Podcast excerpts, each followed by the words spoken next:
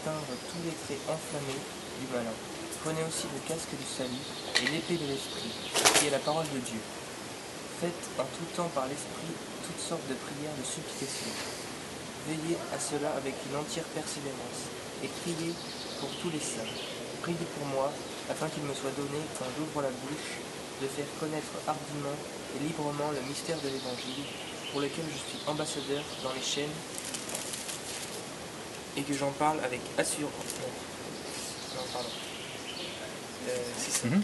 Et que j'en parle avec assurance, comme je dois en parler, afin que vous aussi vous sachiez ce qui me concerne et ce que je fais. Tichik, le bien-aimé frère et fidèle ministre dans le Seigneur, vous informera de tout. Je l'envoie express vers vous pour que vous connaissiez notre situation et pour qu'il console vos cœurs. Que la paix et la charité avec la foi soient données aux frères de la part de Dieu le Père et du Seigneur Jésus-Christ. Que la grâce soit avec tous ceux qui aiment notre Seigneur Jésus-Christ d'un amour inaltérable. Amen.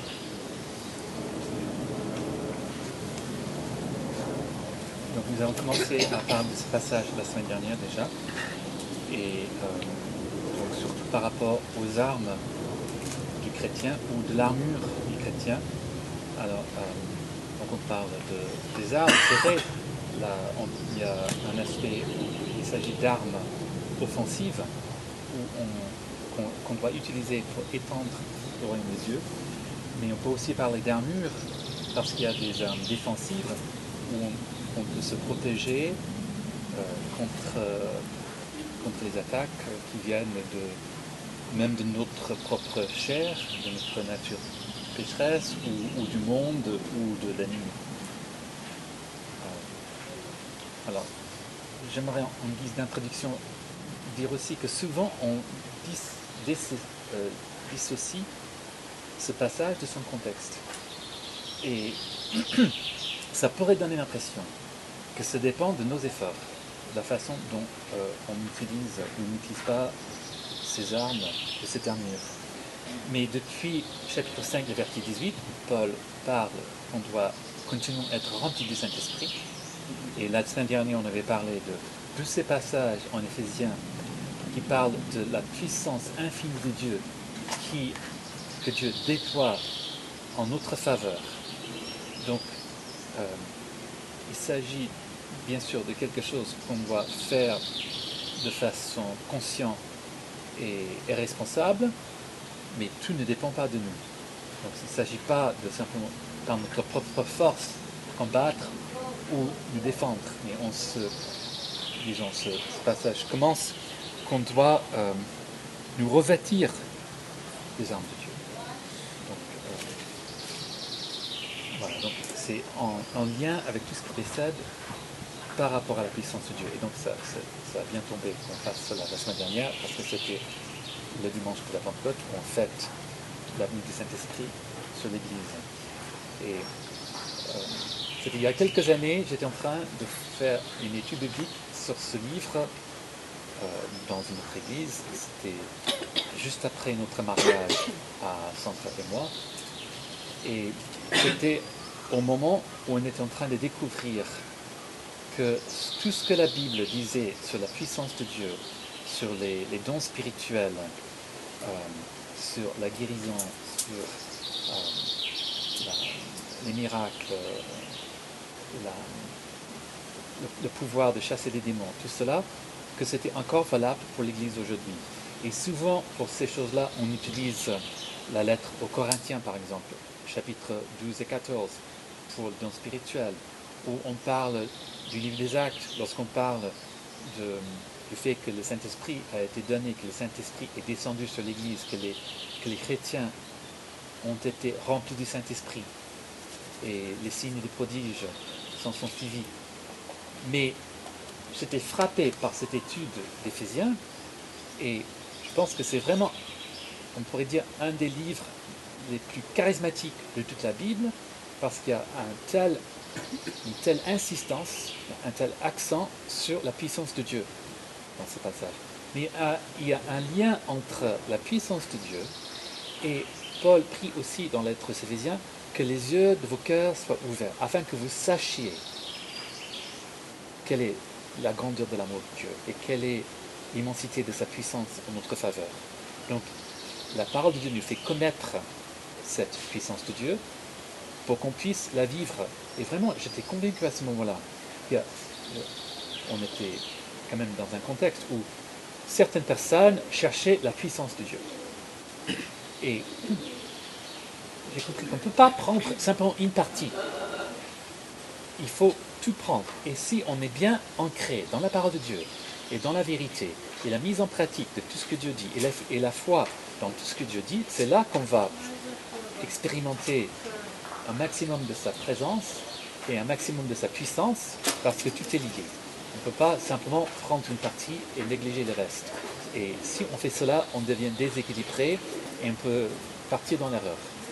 Mais euh, si on veut voir plus de, de la puissance de Dieu pour les conversions, pour les délivrances, pour les guérisons, pour les réponses à la prière, on doit être plus ancré dans la vérité. Et puis, bien sûr, être ouvert à l'action du Saint-Esprit aussi. Recevoir la présence de Dieu, recevoir, accueillir la présence du Saint-Esprit parmi nous. Euh, donc, je rappelle simplement un peu ce qu'on avait dit la semaine dernière. Donc, les versets 10 à 11. euh, donc, euh,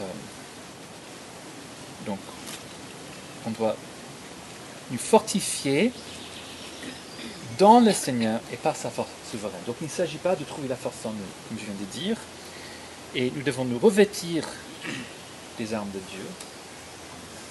Euh, ça, ça me fait penser à une petite histoire que j'ai déjà, déjà racontée une fois. Une personne qui, qui va dans un magasin et qui achète un nouvel appareil électroménager. Et lorsque la personne arrive à la maison, l'appareil ne fonctionne pas. Alors, de retour au magasin et au service après-vente, les tests sont effectués et, on vient de dire à la personne, mais tout fonctionne normalement. Et le technicien dit au client, l'avez-vous branché? Alors, le Saint-Esprit a été donné et savons-nous le recevoir Savons-nous profiter de sa présence, de son aide, de sa puissance qui est déployée à notre faveur. Et donc savons-nous nous revêtir de cette armure Donc euh, c'est important quand même de, savoir que c'est à notre disposi- disposition, c'est important de la rechercher, de la demander. Euh, comme nous avons vu en Éphésiens 5, euh, les versets 22 et suivants, il faut prendre notre place dans l'église, il faut prendre notre place dans le foyer. C'est une façon aussi d'être rempli du Saint-Esprit et de faciliter l'action du Saint-Esprit dans notre vie. Il faut veiller sur nos relations les uns avec les autres. Et nous avons déjà vu aussi un autre passage d'Éphésiens où il était question de nous revêtir de quelque chose, en Éphésiens 4, verset 20 à 24.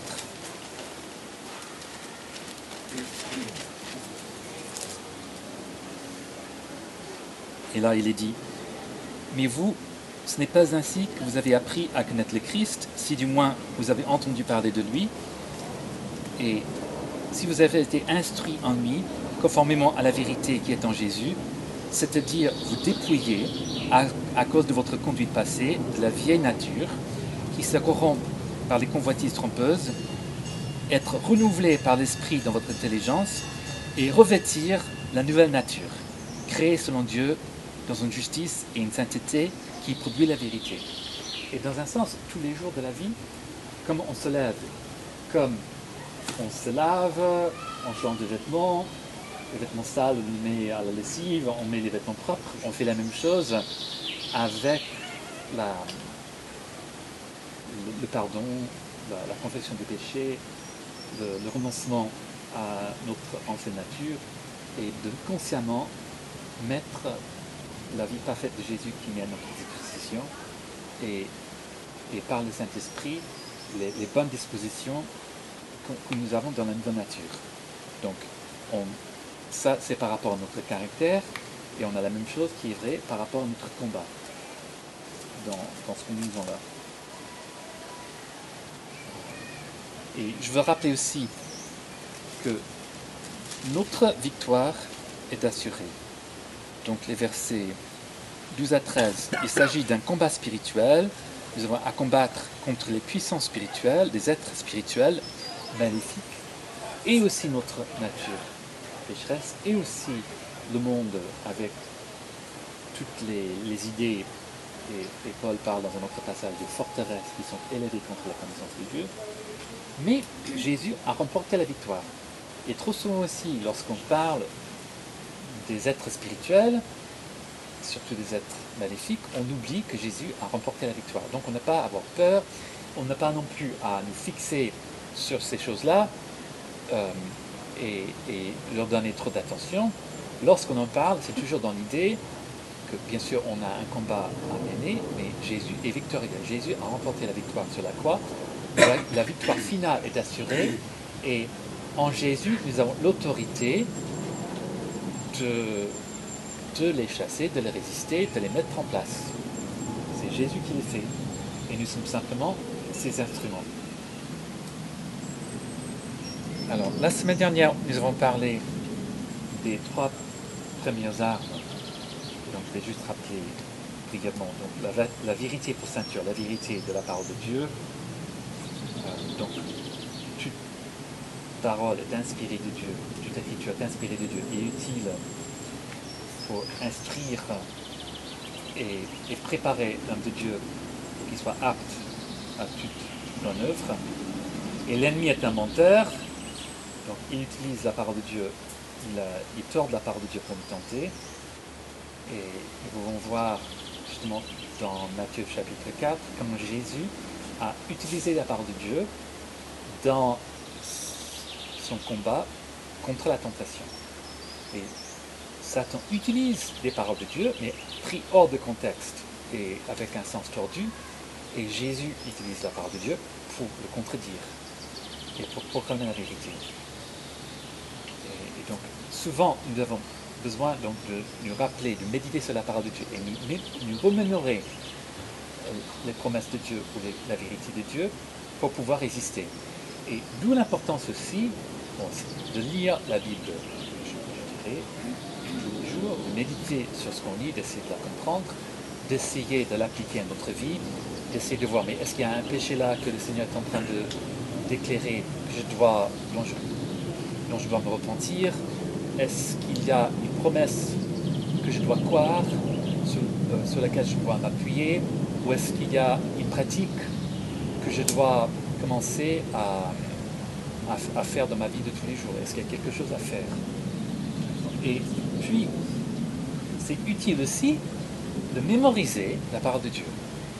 Alors, euh, parce que si on mémorise la parole de Dieu, on peut se la rappeler lorsqu'on en a besoin. Dieu peut l'utiliser. Le Saint-Esprit peut nous la ramener à notre souvenir. Pour mémoriser la parole de Dieu, je vous encourage toujours à mémoriser les références. Parce que ça, comme ça, vous pouvez le retrouver dans son contexte. Ou si le Seigneur vous amène à la partager avec quelqu'un d'autre, la personne avec qui vous le partagez, pour le retrouver dans son contexte. Donc, euh, c'est une, bonne pratique lorsque vous lisez un passage qui vous frappe vraiment, de la noter dans un, cahier et puis de la mémoriser pour pouvoir la réutiliser après.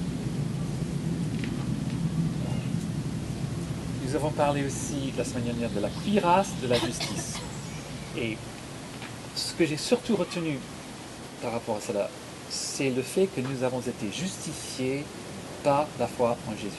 Dieu nous déclare juste, comme si on n'avait jamais commis de péché, parce qu'il voit la vie parfaite de Jésus lorsqu'il nous regarde.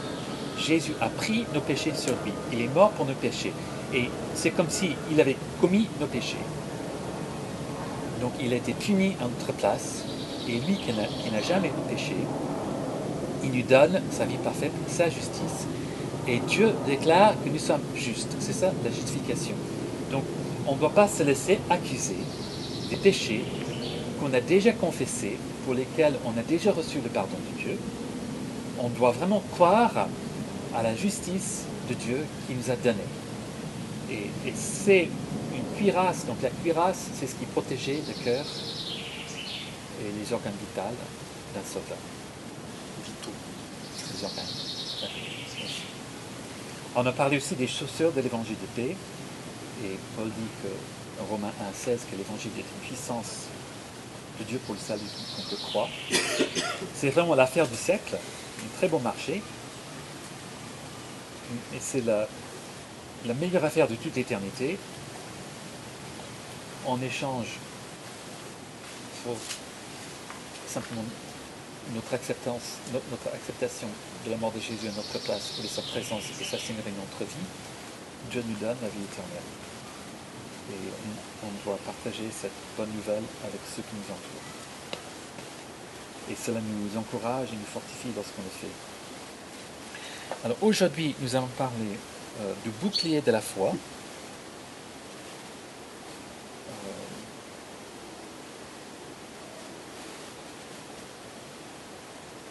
donc, euh, verset 16, prenez en toutes circonstances le bouclier de la foi avec lequel vous pourrez éteindre tous les traits enflammés du malin. Donc la, la foi est montrée là comme une protection. C'est par la foi que vous êtes sauvés, mais c'est par grâce que vous êtes sauvés par le moyen de la foi. La foi, c'est la confiance en Dieu, la confiance en sa parole, la confiance en sa personne. Et ce que Dieu dit est vrai. C'est vraiment bâtir notre vie sur lui. Et il est digne de confiance. Et sa parole est oui et amen. Euh, il, ne change pas. Et il, dit qu'il nous adopte comme ses enfants. Il ne va jamais nous abandonner, il ne va pas nous laisser orphelins. Donc nous pouvons lui faire confiance. Et l'ennemi voudrait nous faire douter de cela. Il veut accentuer notre faiblesse, notre ancienne nature, les péchés qu'on a commis pour lesquels Dieu a pardonné. Ou dans une circonstance difficile, nous faire douter de la promesse de Jésus, où il dit, ne vous inquiétez de rien, mais cherchez d'abord le royaume de Dieu et sa justice, et toutes ces choses vous seront données par-dessus. Et malgré le nombre de fois qu'on a vu Dieu répondre à nos prières, et Dieu nous délivrer, Dieu pouvoir à nos besoins, chaque fois que nous sommes dans une situation où nous ne pouvons rien faire, où, tout dépend de Dieu, il y a la tentation de douter et de s'inquiéter, de craindre. Et justement, c'est là qu'on va sortir le bouclier de la foi, cette, cette, foi en Dieu qui est digne de confiance, la parole que vous avez reçue, il est un roc, il est un rocher. On peut s'appuyer sur lui. Et si on bâtit notre vie sur lui dans la tempête, on ne va pas être ébranlé.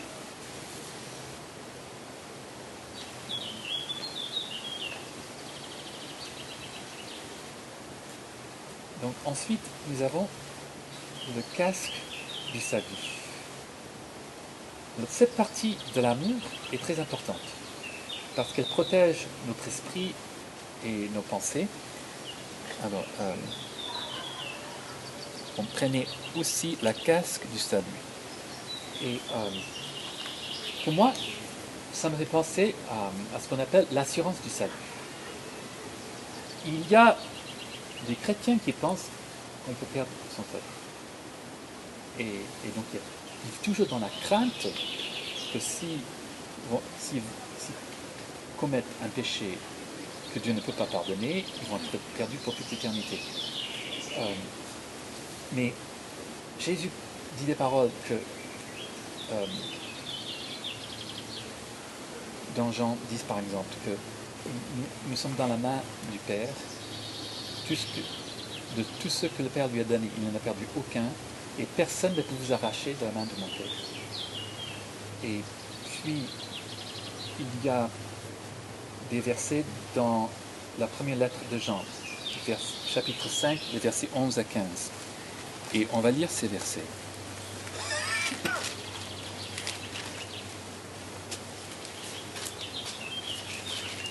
Donc euh, Jean dit, et voici ce témoignage. Dieu nous a donné la vie éternelle, et cette vie est dans son Fils. Celui qui a le Fils a la vie, celui qui n'a pas le Fils de Dieu n'a pas la vie. Cela, je vous l'ai écrit afin que vous sachiez que vous avez la vie éternelle, vous qui croyez au nom du Fils de Dieu. Voici l'assurance que nous avons auprès de lui. Si nous demandons quelque chose selon sa volonté, il nous écoute. Et si nous savons qu'il nous écoute, quoi que ce soit que nous demandions, nous savons que nous possédons ce que nous lui avons demandé. Alors, c'est surtout verset 13 que je né. Cela, je vous l'ai écrit afin que vous sachiez que vous avez la vie éternelle, vous qui croyez au nom du Fils de Dieu. Et nous ne disons jamais à quelqu'un avec qui nous partageons l'évangile que, bon, maintenant, tu es sauvé. Euh, c'est le, Saint-Esprit qui doit le dire. Et euh, Paul dit dans Romains que le Saint-Esprit rend témoignage à notre esprit que nous sommes enfants de Dieu. Mais c'est important de recevoir ce témoignage de Dieu. Et comme Jean le dit ici, c'est quelque chose dont on peut avoir la certitude. Dieu ne veut pas qu'on vive dans la crainte, est-ce que je suis sauvé aujourd'hui ou non? Il nous donne la vie éternelle. C'est ça la bonne nouvelle. On n'a rien fait pour la gagner. Au départ, c'était un don de Dieu par la grâce. Et, donc, on ne peut rien faire non plus pour la garder. C'est toujours la même chose. Euh, le chemin en avant, c'est le même que le chemin d'accès. On doit vivre la vie chrétienne de la même manière qu'on a reçu au départ. C'est par la grâce, par la foi. Et ça, c'est très important. Et ça ne veut pas dire qu'on peut faire n'importe quoi si on est sauvé. Mais si on est sauvé, c'est parce qu'on a reçu l'amour de Dieu et on aime en retour. Et si on l'aime, on va suivre ses commandements. Euh, donc euh, Jean en parle aussi. Donc la source de l'obéissance, c'est l'amour que le Seigneur déverse en nous, et non pas notre propre capacité d'obéir. Et c'est pour cela qu'il a dû envoyer Jésus pour nous sauver. Et c'est pour cela aussi, lorsqu'on reçoit Jésus, on reçoit le don du Saint-Esprit qui nous fait naître de nouveau, et on reçoit ce que Jérémie a dit, la loi de Dieu inscrite dans nos cœurs. Donc on reçoit une connaissance de sa parole, et, comme euh, Paul dit aussi euh, en, je pense que c'est dans Dieu va nous donner le vouloir et le faire. Donc, bien sûr, on a notre volonté est engagée, mais on reçoit tout ce qu'il faut de Dieu pour avoir la vie éternelle et pour continuer à vivre en chrétien et à aller de gloire en gloire. Donc le casque du salut, je suis convaincu que nous parlons là de l'assurance du salut. Et par contre, le doute peut mener au découragement et à la chute. Si on doute de notre salut, on peut se décourager et tomber dans le péché. Et même si nous tombons, Dieu promet de nous relever. Euh, donc, dans Romains 14, verset 4, euh, donc Paul est en train de parler du fait qu'on ne doit pas juger les uns les autres. Mais on doit, euh, chacun, on a des comptes à rendre à Dieu et à Dieu seul.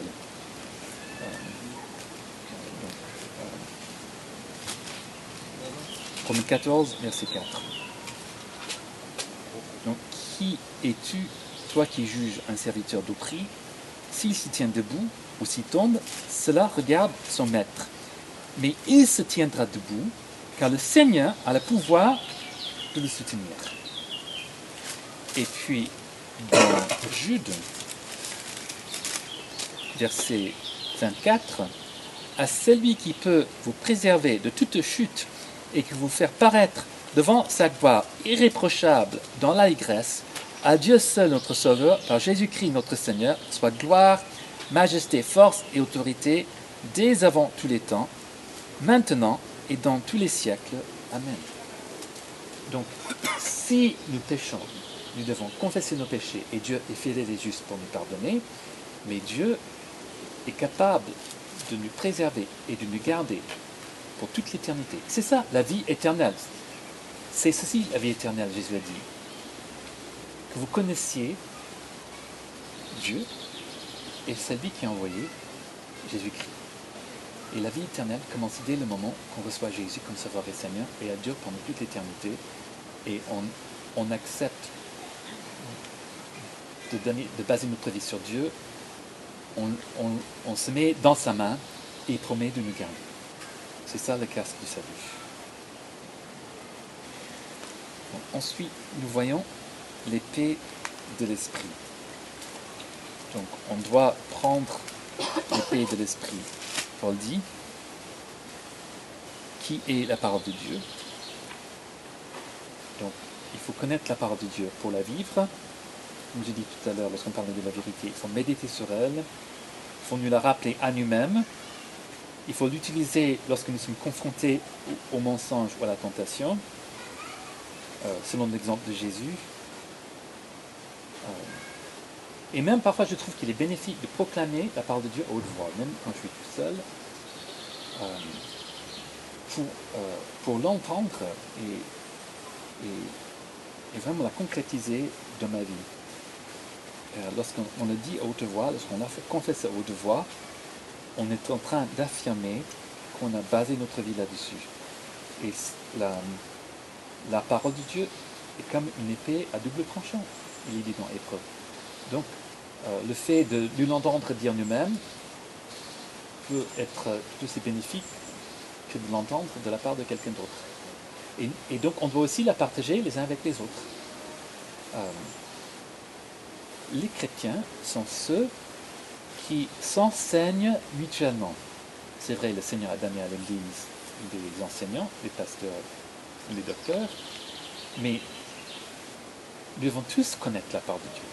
Et nous sommes tous capables de la partager les uns avec les autres pour s'encourager ou pour se reprendre, pour se corriger, toujours avec, avec douceur, avec respect, parfois dans les larmes, et, aussi la partager avec ceux qui nous entourent pour les, faire connaître Dieu et pour leur donner aussi la possibilité de choisir entre le bien et le mal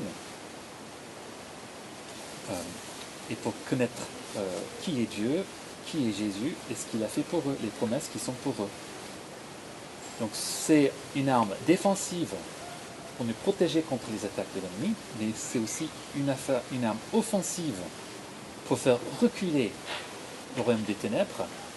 Et comme euh, Jésus a dit à Pierre, tu es Pierre, sur ce roc je bâtirai mon église, et les, portes de séjour, les morts ne prévaudront pas contre elle. Donc la, la proclamation de la parole de Dieu défonce les portes de l'enfer pour libérer les captifs. Donc c'est une arme offensive aussi. Et nous devons aussi nous attendre à ce que le Saint-Esprit lui donne les clés des cœurs de ce qui nous entoure. Euh, Jésus a dit à ses disciples que le Saint-Esprit leur donnerait les paroles à dire lorsqu'ils sont dans des circonstances difficiles, lorsqu'on est accusé, mais aussi lorsque quelqu'un est dans le besoin, on peut s'attendre à ce que Seigneur nous donne les clés de leur cœur, nous donne les paroles qu'il faut, soit des paroles de la Bible donc qu'on a appris et qu'on peut, ressortir, ou parfois aussi des, des paroles de connaissance ou des paroles de sagesse pour euh, éclairer la situation. Pierre dit que nous devons être prêts en toutes circonstances à rendre témoignage de l'espérance qui est en nous, mais avec respect et avec douceur. Euh, nous avons déjà parlé de la parole de Dieu comme puissance de Dieu, Romains 1,16. Et il y a cette promesse en Ésaïe, chapitre 55, verset 11, que ma parole ne reviendra pas à moi sans avoir produit son effet. C'est une promesse de Dieu. Dieu est vrai. La parole de Dieu est la vérité. Et Dieu fait ce qu'il dit. Donc, on vraiment faire confiance à Dieu, de faire pour nous ou de faire pour les autres ce qu'il a promis de faire. Et même le fait de proclamer sa parole, ça libère sa puissance pour faire ce qu'il dit, soit dans notre propre vie soit dans la vie de ceux qui nous entourent. Et, et la foi est liée à cela. Euh, Paul dit aussi que la foi vient de ce qu'on entend et ce qu'on entend vient de la parole de Dieu. Donc il y a un lien entre la parole de Dieu et le bouclier de la foi. Et donc une façon de fortifier notre foi et de faire naître la foi chez les autres, c'est de partager la parole de Dieu. elle est vraiment une arme puissante. Et puis la dernière arme nous pouvons parler, c'est la prière. Alors parfois on dissocie ce passage du reste et on sépare par des paragraphes, on met un autre titre, mais je, je pense que c'est dans la continuité, ça fait partie de l'armure défensive et offensive que le Seigneur nous donne. Donc prier en tout temps par l'Esprit avec toutes sortes de prières et de supplications. Donc il y a plusieurs passages où Paul dit que nous devons prier sans cesse. Alors comment prier sans cesse? Mais on peut prier haute voix, mais on peut prier aussi silencieusement dans notre esprit, dans, par la pensée. Et on peut prier en langue aussi. Euh, même on peut prier en langue silencieusement, lorsqu'on ne sait pas quoi prier d'autre. Donc prier en tout temps et avec toutes sortes de prières. Alors on pourrait faire une étude euh, sur chaque type de prière pour l'approfondir. Et par exemple, il y a l'adoration, ça c'est une forme de prière. On proclame notre amour pour le Dieu. La louange, où on parle de la grandeur de Dieu, des qualités de Dieu. La supplication, demander les choses pour soi-même. On est dans le besoin, on a certains besoins, on demande à Dieu de pouvoir nos besoins. L'intercession, je vois ça plutôt comme la prière pour les autres, pour les besoins des autres. Euh, les, les prières en langue.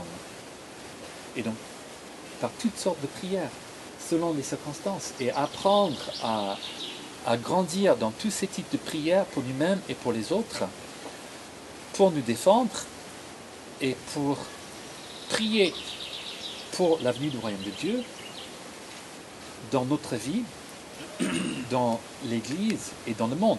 Et notre Père est un exemple de, ce type de, de prière, de supplication et d'intercession pour que la volonté de Dieu soit faite sur la terre comme elle est faite au ciel. Donc pour que le ciel éclate sur la terre, le, royaume de Dieu dans les cieux, son règne parfait dans les cieux, fait sa percée sur la terre, dans notre vie, dans notre situation.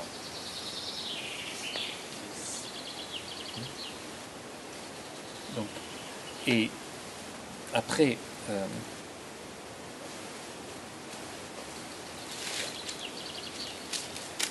Paul demande précisément des prières pour lui. Donc veillez-y avec une entière persévérance, donc à persévérer dans la prière. Et donc Paul fait encore une fois appel à notre volonté. Donc ça ne va pas de soi, il faut une certaine discipline pour persévérer dans la prière, même dans la prière personnelle, de garder un temps de, de culte personnel, de, méditation de la Bible et de prière tous les jours, je sais que euh, chaque fois qu'il y a un changement de circonstances, euh, euh, un changement d'emploi du temps ou, on est en déplacement, il y a toujours la possibilité de négliger cette partie de la vie. Il faut regarder bien son emploi du temps et se connaître aussi quel est le meilleur moment de la journée pour que je le fasse. Et puis s'y tenir et s'encourager mutuellement à, persévérer en cela. Alors, euh, prier pour tous les saints, donc, c'est-à-dire prions les uns pour les autres, donc ça c'est important, ça fait partie de, on, est frères et sœurs les uns avec les autres, et on, avance tous ensemble. Donc, nous devons prier les uns pour les autres pour nous bénir mutuellement et pour demander l'aide de Dieu. Euh, partager les sujets de prière. Et donc ça, c'est une des choses que nous essayons de faire le dimanche matin, mais aussi lorsque nous nous retrouvons en semaine. C'est une partie importante des, groupes de maison, de pouvoir partager les sujets de prière et prier les uns pour les autres. Et Paul demande à ce que les chrétiens prient pour lui aussi. on pourrait dire, lui, c'est le grand apôtre, Donc euh, c'est lui qui est rempli de, sagesse, de puissance, de foi et tout ça. Mais Paul reconnaît ses manquements. Il a tout aussi besoin des autres chrétiens que eux, ils ont besoin de lui. Donc on est, on, est, on a tous besoin les uns des autres. Et il demande des choses précises. Euh, que la parole me soit donnée, donc qu'il sache quoi dire lorsque l'occasion se présente. Donc prier pour la, sagesse de quoi dire. Euh, quand j'ouvre la bouche, il fallait quand même qu'il soit prêt à parler, qu'il s'engage à parler pour que la parole soit donnée. Donc euh, ça ne vaut pas la peine de demander à ce qu'on prie pour savoir quoi dire si on n'est pas prêt à parler. Donc il faut être prêt à parler pour cela. Euh, Lui, il était consacré euh, à 100%. Je veux dire, c'était son. son truc, quoi. C'est ça que Ouais. je voulais dire. C'était- il était- Dans son, euh, oui, il était consacré. Non, mais il était consacré à 100%. aussi, à 100%. Et aussi, il, il savait qu'il devait évangéliser, etc. etc. Mais qu'est-ce qu'il dit souvent, euh, au moins à trois reprises dans d'autres lettres? Soyez mes imitateurs, comme je suis moi-même imitateur de Jésus. Donc il exemple pour nous. Donc c'est pas un homme à mettre sur un pédestal et à admirer en, en pensant qu'on ne peut pas être comme lui. Bon, il n'y a, personne qui- y a personne qui va le remplacer. Il a fait quelque chose d'unique dans le royaume de Dieu et dans le, dans le démarrage de l'Église. Mais il est quand même un exemple pour nous. Euh, alors, il demande aussi euh, la hardiesse me soit donnée pour faire connaître avec hardiesse le mystère de, l'Évangile.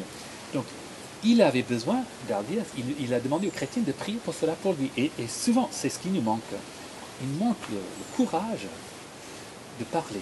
On a peur de ce que les autres vont penser. On a peur de comment ils vont réagir. On a peur d'être rejeté ou qu'on se moque de nous. Et, donc ça nous, fait... euh, on, on se tait à cause de ça. Mais il faut vraiment Dieu nous donne la hardiesse et l'assurance que sa parole est la vérité.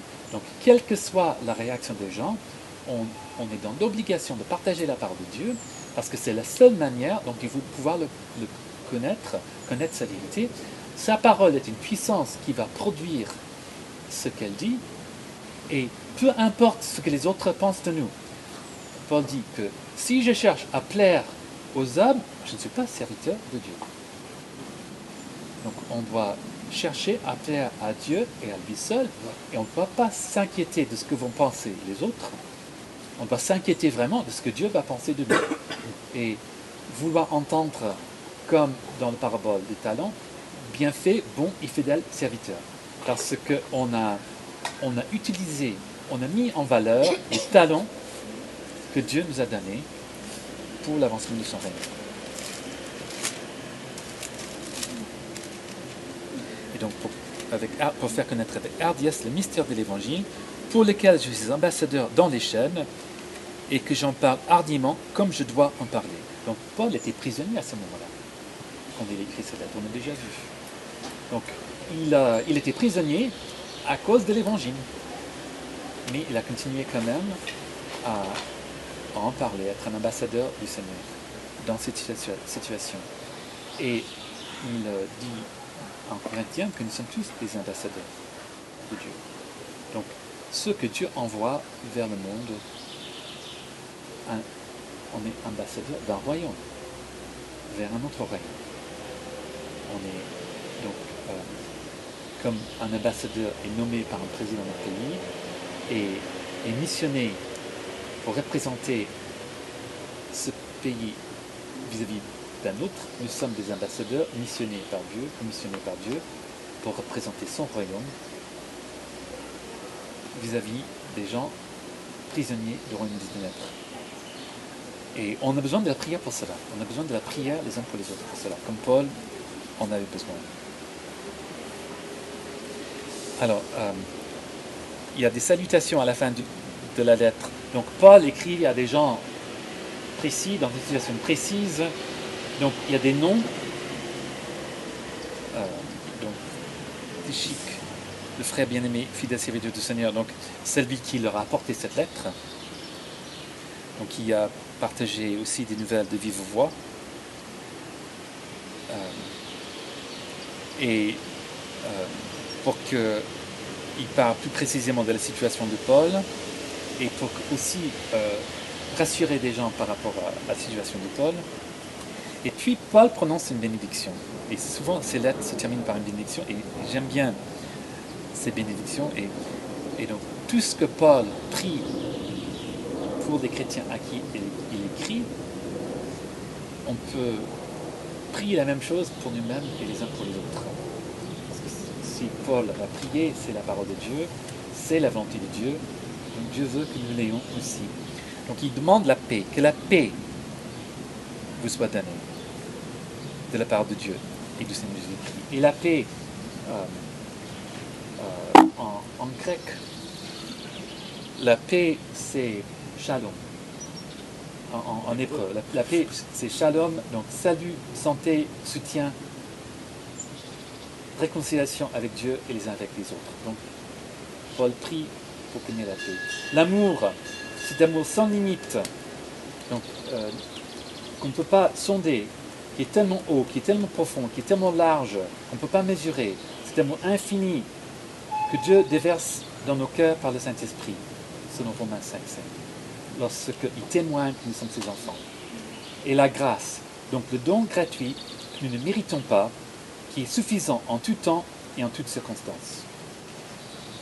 Alors, nous n'avons pas reçu un, un esprit de timidité, mais de force, d'amour et de sagesse.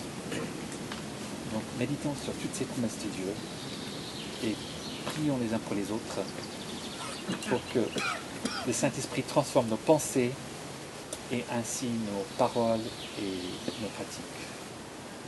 Et engageons-nous à profiter de tout ce qui est à notre disposition.